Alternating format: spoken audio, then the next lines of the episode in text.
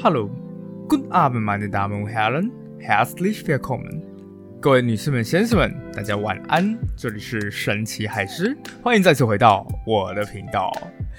哎，不晓得大家有没有发现啊？前面我德文稍微的就是用了比较沉稳的语气。好了，其实是因为上一次呢，有一个德国回来的学姐，我们那时候就一起去喝茶，她就说她有在听我的 podcast 频道。我原本还想说，哎，蛮开心的，结果才开心大概三秒钟，她就开始 diss 我前面那一句德文。她说我口音真的听起来有够怪的，所以为了向她证明我还是可以讲的很好的，啊，其实应该也不行了啦。但是我还是尝试了一下，所以我刻意又压低了一点声音。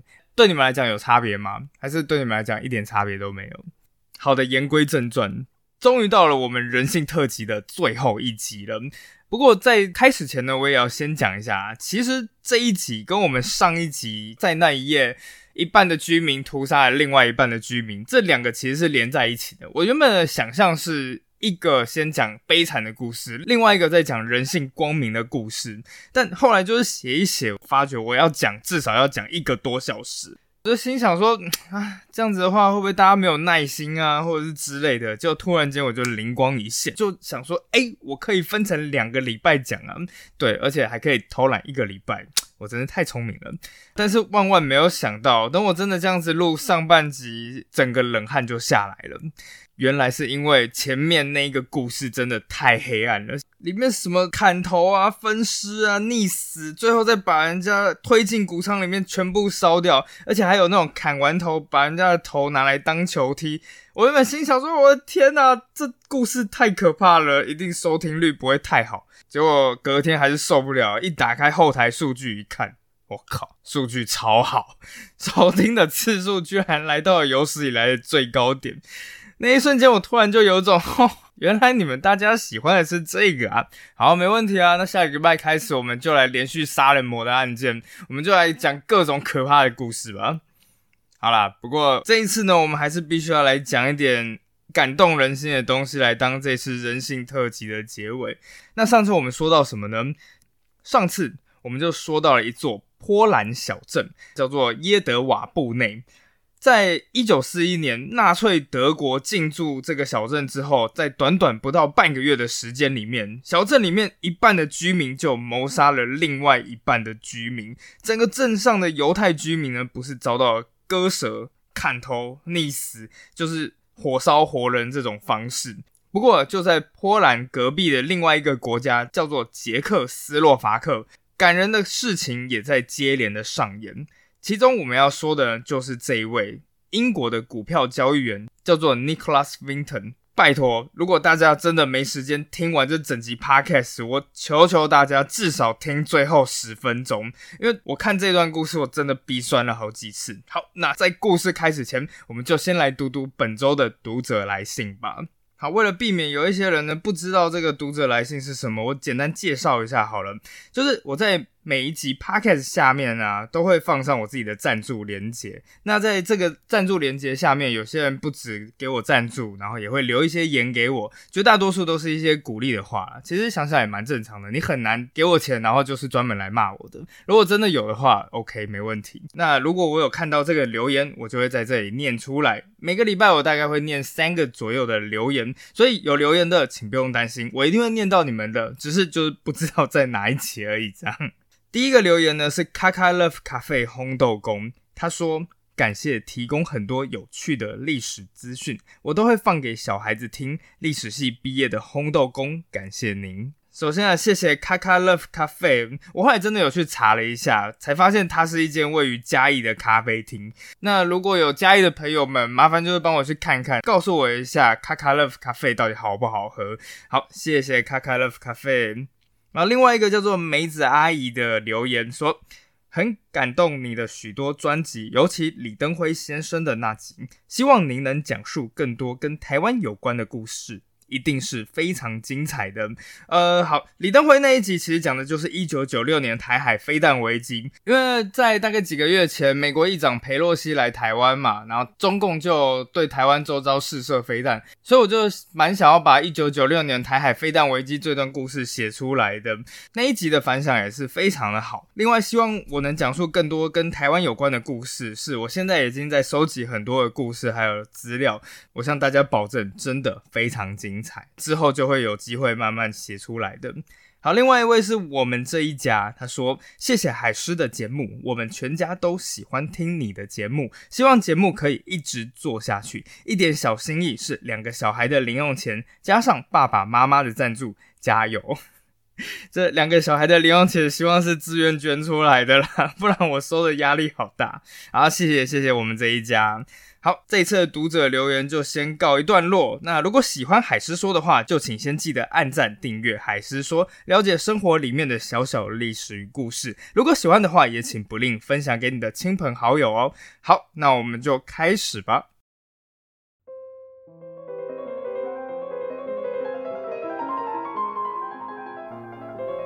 好，是说在上一集啊，我不晓得大家有没有这样的感觉，但至少就我写完这一篇文章，我真的就会觉得，哇，我的天哪，这世界也未免太黑暗了吧？不过有黑暗的地方必有光明。事实上，在这整个黑暗的二次世界大战里面，还真的就发生了这么一起感人肺腑的事件。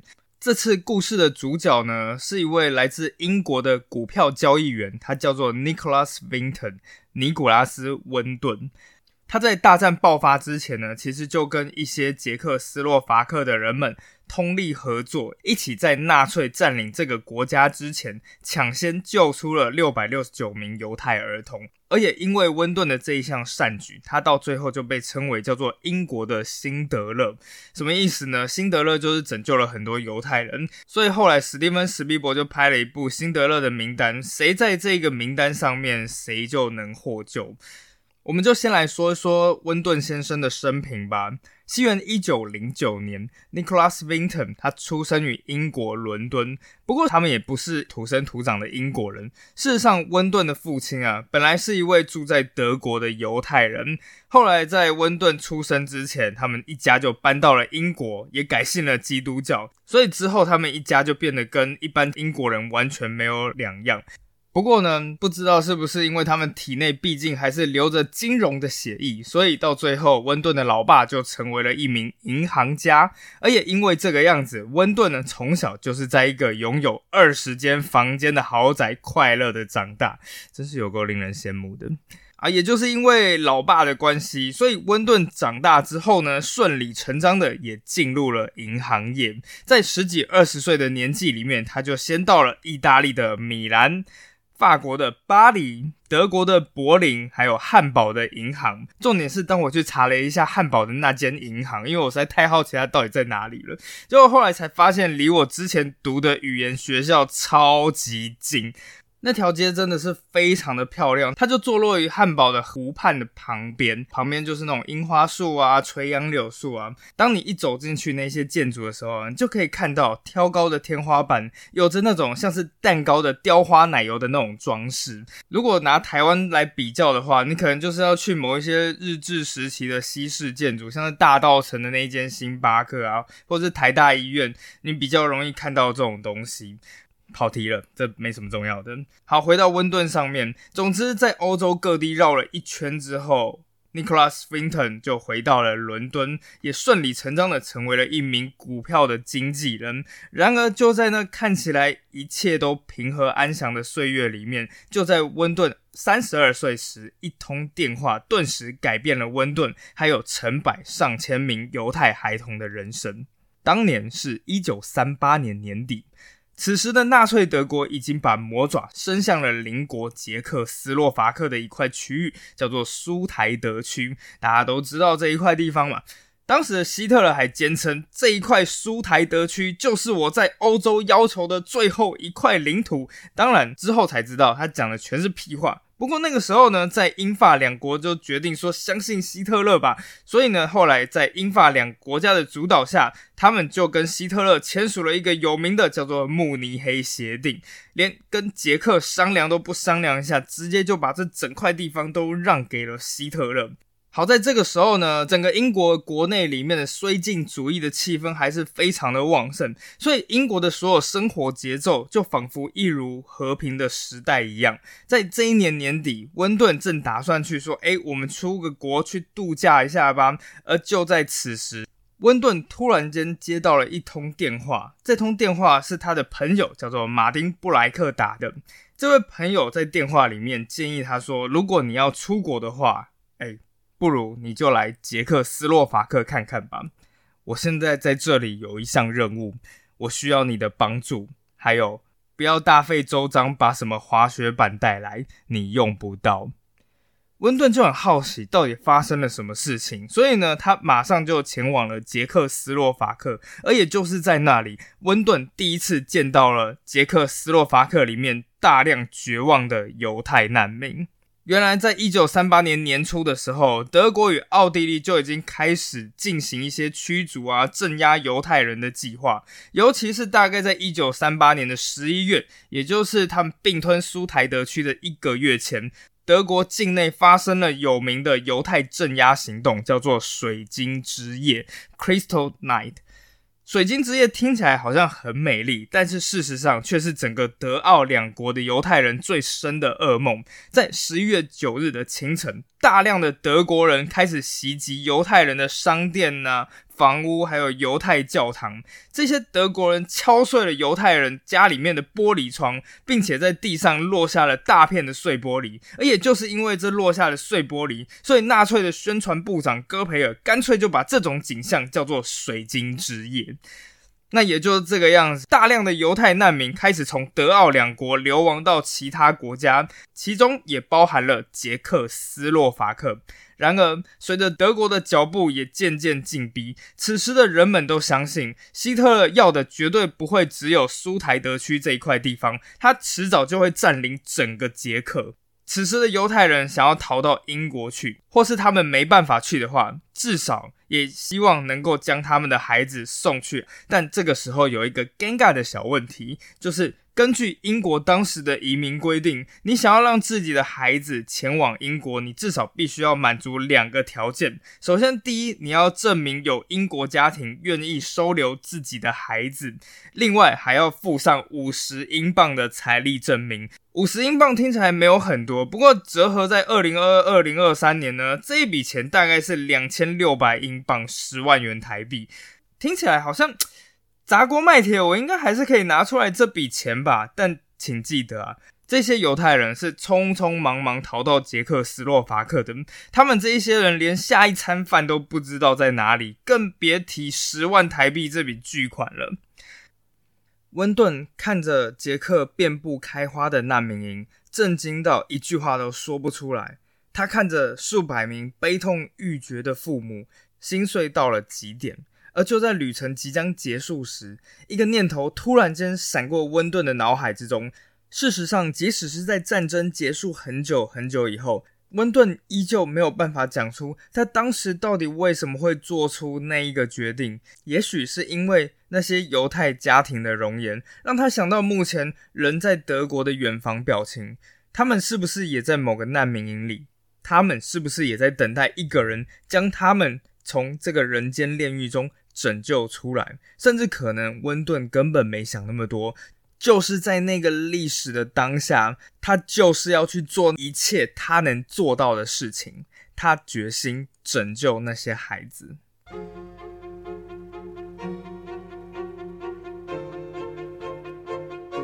温顿立刻开始行动了起来，他首先先在布拉格找了一间饭店，接着就在那饭店的餐桌上面开始一个个登记。有谁想要离开布拉格啊？把你们的孩童登记下来。后来啊，这些犹太家长听到这件事之后，纷纷就跑去报名。到最后，报名的人越来越多，甚至逼到最后，温顿不得不另外开辟一间办公室，就为了去容纳这一些人。而最后啊，人竟然在办公室外面排起了长龙，甚至都还引起了德国秘密警察的注意。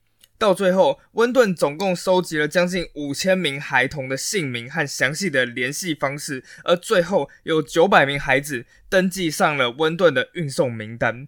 后来，温顿就把布拉格办公室的事情交给了其他人管理，接着他便独自一人回到了英国。危机一步步越来越逼近，越来越逼近。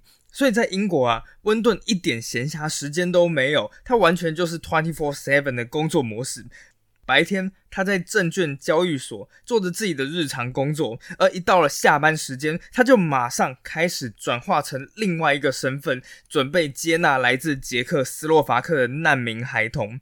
这些捷克的家长们不是没钱把孩子送来英国吗？没关系，我在英国发动群众募资，让大家踊跃捐钱，然后来拯救这一些孩子。接着呢，他又在英国的报纸、英国的教堂，还有犹太的会堂里面到处登广告，到处去联络可能的英国家庭，问他们说：“哎，我们现在如果要把孩童从布拉格运来英国，你是否能够接纳他们？”温顿就这样子，每天工作工作，都至少工作到深夜才结束。而最后啊，温顿总算找到了数以百计的家庭自愿收养这一些犹太孩童。另外呢，捐款也开始进入了账户之中。然而这些金额还是远远不够，甚至到最后，温顿还自掏腰包才补足了差额。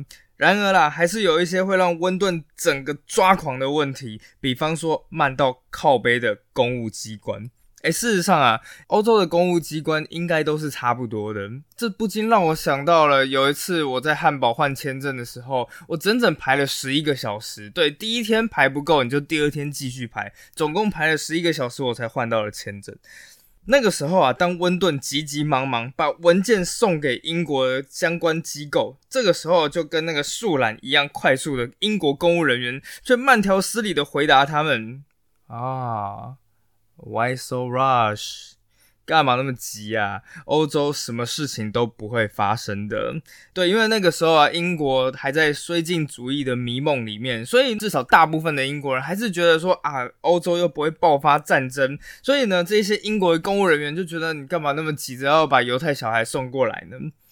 然而温顿。还有那一些自愿留在捷克斯洛伐克的志愿者们都知道，德军其实早就已经做好准备，随时都有可能入侵弱小的捷克斯洛伐克。而一旦战争爆发，这些小孩可能就根本出不来了。不过，英国的公务人员两手一摊，关他何事啊？到最后啊，温顿无计可施。那个时候，我在想，情景可能是这个样子的：温顿就是抓着那几张纸就。都已经准备好了，就只差一个章，你为什么就不帮我盖一下？哎，突然间就想到，哎，那干脆自己刻一个章，自己盖一样，就像我当兵的时候一样。哎，不对不对不对，没有这回事啊，我什么都没说。果然到最后啊，温顿真的就伪造了英国的这些入境许可证。时间很快的来到了一九三九年年初，一切终于成真了。就在希特勒下令将捷克纳为自己的保护国之前的几个小时，二十名孩童乘坐的第一辆火车从布拉格火车站出发。火车在离开布拉格之后，将会一路向北，穿越德国的中部，进入荷兰，而在那里会有船只等待着孩子们，将他们送往英国。在布拉格的月台上。此时，到处都是哭泣的父母与孩子。这些父母知道，这也许是他们一生中最后一次看见自己的孩子。在那之后，自己唯一的骨肉将会前往遥远的异国，住在另外一个国家，住在另外一个家庭，也许还会开口叫另外一对陌生夫妻爸妈。但这些孩子将会获得一个幸福而且安全的人生，而等待这些犹太父母的命运，则是集中营，则是毒气室。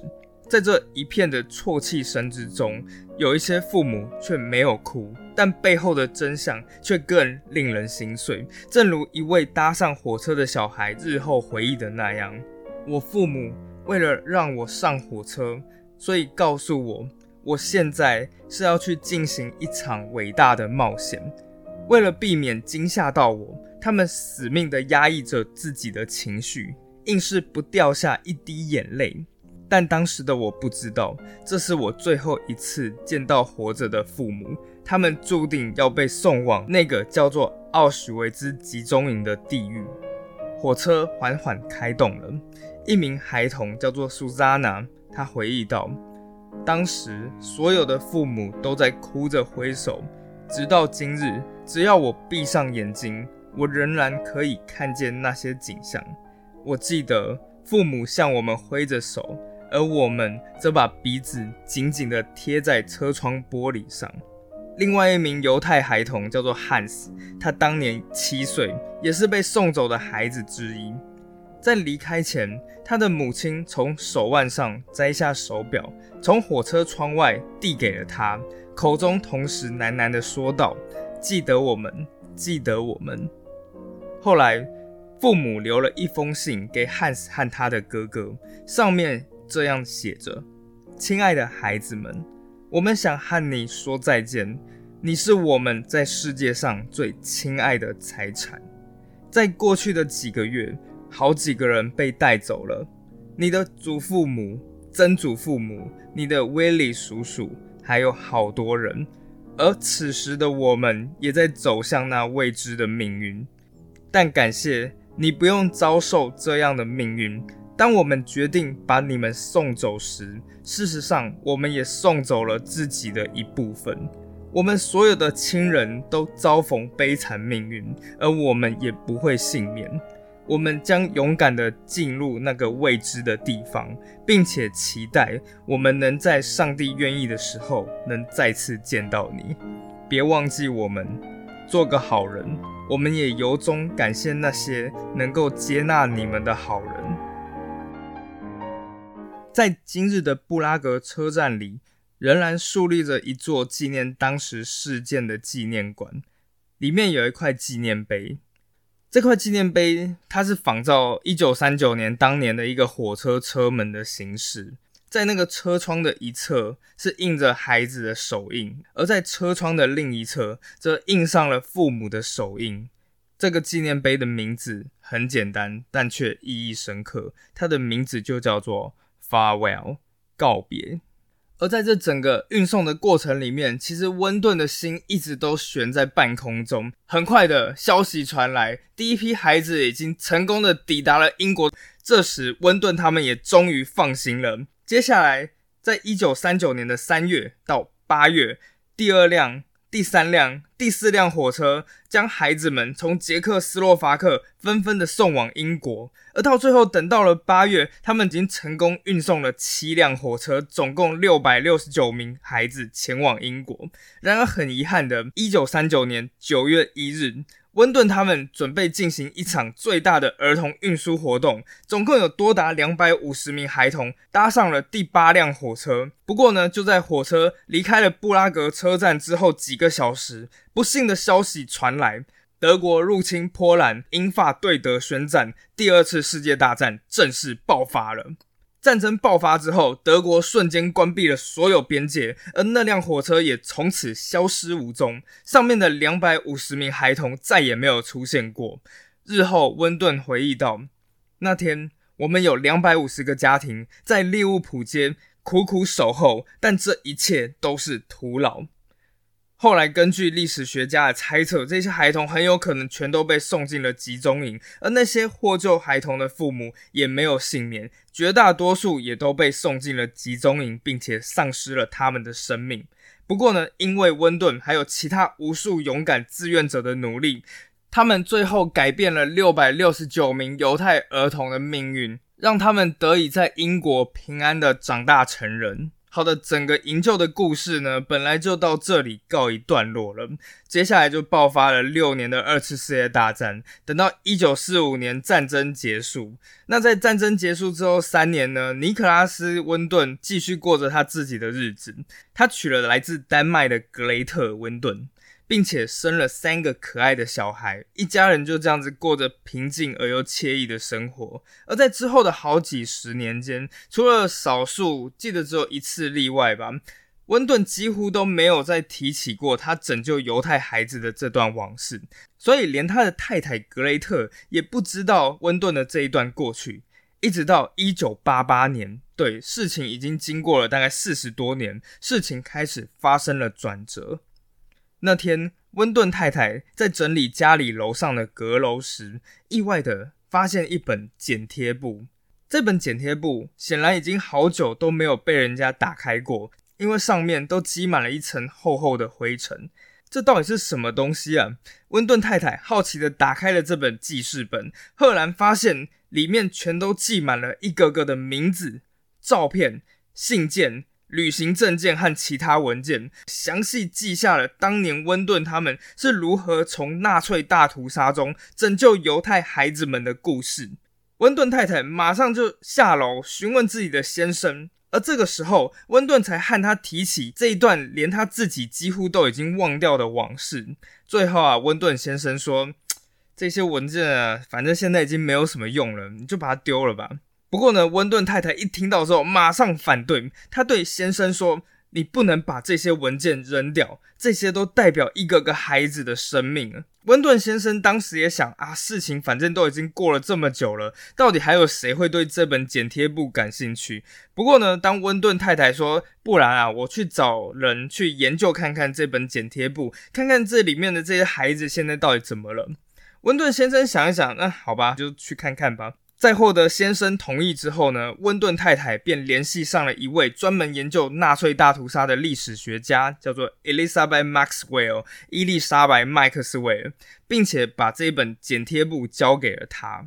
在经过研究之后，历史学家惊讶于温顿他们曾经办到的事情，还有曾经达成的成就，他们马上联系了媒体，最后。他们找上了英国广播电台 BBC，而最后 BBC 决定用让温顿最意想不到的方式来昭告世界他曾经做过的事情。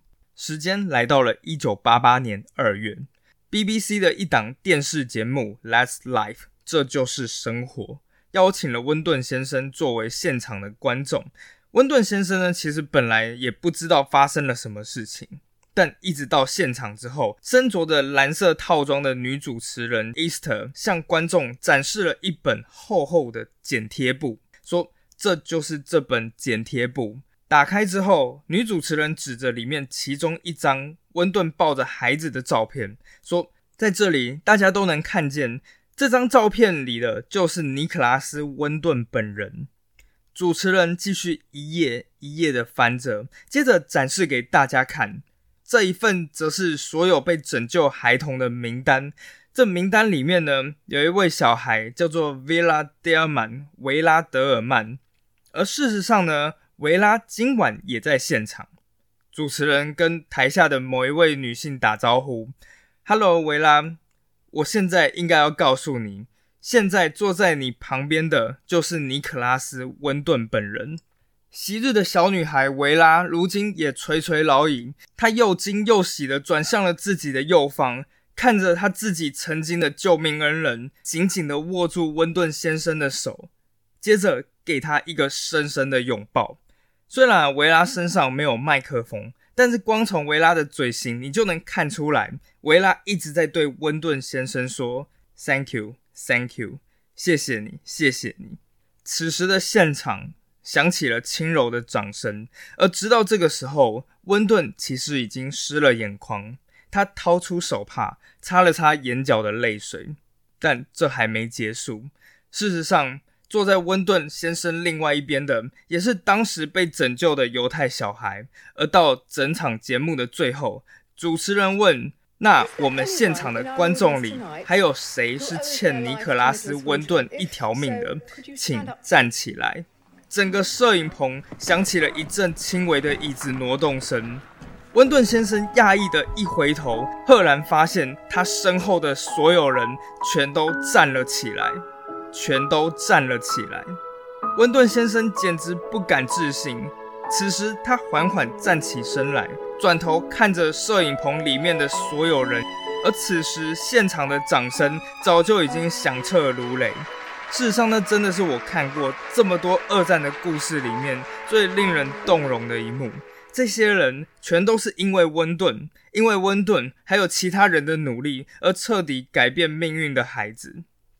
此后啊，温顿的善行也成为家喻户晓的故事。他受到来自无数国家的各种赞美以及褒奖，捷克共和国、美国、英国、以色列的前总统，还有世界各地人民的感谢信。不过呢，温顿本人倒是相当的低调。因为他一直不认为自己是英雄，他只是坐在自己家中打个电话牵牵线，而真正的英雄是那一些在布拉格的志愿人员，是那一些愿意无条件接纳这些孩子的英国家庭。